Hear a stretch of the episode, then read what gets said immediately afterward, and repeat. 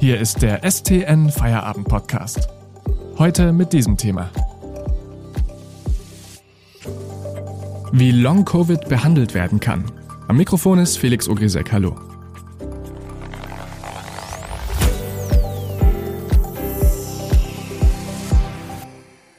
Für einige Menschen bedeutet eine überstandene Covid-19-Erkrankung nicht, dass sie wieder vollständig genesen sind.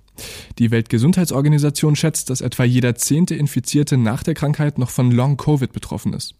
Was das ist und wie es sich behandeln lässt, das hat sich unsere Autorin Lisa Welzhofer in einer Reha-Klinik im Schwarzwald angeschaut. Hallo Lisa. Hallo. Also was genau ist denn Long-Covid? Long-Covid ähm, bezeichnet äh, das Phänomen, dass, dass ähm, ungefähr jeder Zehnte Covid-Patient äh, längerfristige Symptome verspürt. Und die Weltgesundheitsorganisation hat das auch als eigene Krankheit anerkannt. Und ähm, wie gesagt, es sind etwa, etwa jeder Zehnte ist betroffen. Und zu den klassischen Covid-Symptomen, wie jetzt eben Kurzatmigkeit oder äh, dass die Leute keine volle Lungenkapazität mehr haben, kommen eben bei vielen noch andere Symptome ganz unterschiedlicher Art, also unter anderem Herzrasen, Kopfschmerzen, viele klagen über ähm, chronische Müdigkeit, Konzentrationsprobleme, Gedächtnisstörungen, Tinnitus. Also das ist äh, eine ganz, ganz vielgestaltige Symptomatik, die es eben auch ähm, nicht einfach macht, das Ganze zu behandeln. Und man spricht von Long-Covid, wenn das Ganze länger als drei Monate anhält. Mhm. Man kann aber versuchen, diese Symptome zu behandeln. Und ähm, du warst im Schwarzwald in der Reha-Klinik und hast dir diesen Prozess angesehen. Genau, also es gibt natürlich verschiedene Reha-Kliniken, ähm, die, die solche Patienten behandeln, aber ich war in der Albert-Schweitzer-Klinik in Königsfeld im Schwarzwald.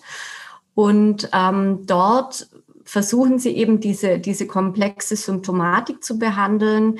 Eigentlich sind die äh, Lungen- und, und Herzspezialisten, aber ähm, sie behandeln jetzt dort eben auch diese beispielsweise neurologischen Probleme.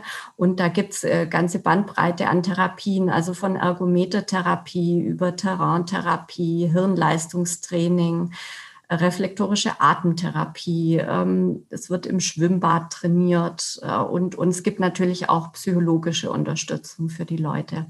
Mhm. Und äh, du hast auch eine Patientin begleitet. Über was habt ihr euch unterhalten? Also zum einen hat sie mir, ähm, das ist eine Frau aus Vaihingen-Enz in der Region Stuttgart, hat sie mir ähm, erzählt, was, was sie dort in der Reha macht, wie sie behandelt wird. Aber, und das fand ich noch eindrücklicher eigentlich, ähm, sie hat mir eben berichtet, wie, wie es ihr auch geht und wie man sich fühlt, wenn man im Grunde als fitter Mensch mitten im Leben stehend äh, auf einmal zu, und so hat sie es ausgedrückt, einer alten Frau eigentlich wird, die, ähm, die kaum mehr was schafft, die keinen Satz mehr lesen kann, ohne ihn dann auch wieder zu vergessen. Und die Frau ist ähm, äh, Erzieherin, also die arbeitet im Kindergarten. Die kann sich momentan überhaupt nicht vorstellen, wie sie, wie sie da zurückkehren soll. Ähm, äh, und diese ja, fordernde Arbeit bewältigen soll. Und, und so habe ich da auch mehrere Patienten erlebt. Also ich war auch bei einem ähm, bei einer psychologischen äh, Gruppenstunde dabei. Und da saßen eben lauter solche Leute, wie gesagt, mittelalt, mitten im Berufsleben, ähm, mit kleinen Kindern, die auf einmal äh, nicht mehr können, die nur noch erschöpft und müde sind, die ihre, ihren Alltag, ihre Arbeit nicht mehr hinbekommen und, und die einfach große Angst haben, was, was passiert mit mir, wenn, wenn das vielleicht nicht mehr weggeht. Aber da machen die in Königsfeld dann doch Mut, ähm, dass sich doch auch was wieder verbessern kann bei den, bei den meisten. Danke, Lisa. Wir sprechen gleich darüber, wie die Reha-Klinik in Königsfeld für die Therapie mit anderen Kliniken zusammenarbeitet. Vorher machen wir aber kurz Werbung. Bitte denken Sie daran, den STN Feierabend Podcast zu abonnieren, damit Sie keine Folge mehr verpassen. Mehr Hintergründe und Analysen bekommen Sie mit einem STN Plus Abo für nur 6,90 Euro monatlich kündbar. Aktuelle Nachrichten aus Stuttgart und die Ergebnisse des VfB finden Sie jederzeit in unserer STN-App oder auf stuttgarter-nachrichten.de. Lesen Sie die Nachrichten. Im Feierabend-Podcast sprechen wir heute mit Lisa Welzhofer. Du hast dir ja angeschaut, wie man Long-Covid therapieren kann. Das Problem ist ja, dass diese Symptome aus ganz unterschiedlichsten Bereichen kommen können. Wie hat sich die Klinik äh, darauf vorbereitet? Ja, also diese Kliniken, äh, das ist natürlich auch so ein gewisses Learning by Doing, aber die haben dort natürlich äh, schnell festgestellt, dass sie als Lungen- und Herzspezialisten auf viele Symptome ähm, gar nicht vorbereitet oder dafür auch gar nicht das richtige Fachwissen haben. Und dann haben die sich, ähm, also die gehören zu einem Klinikverbund, ähm, Konzern, Mediclean heißen die, und die Kliniken dieses Verbundes haben sich zusammengetan und haben ein interdisziplinäres Reha-Programm entwickelt.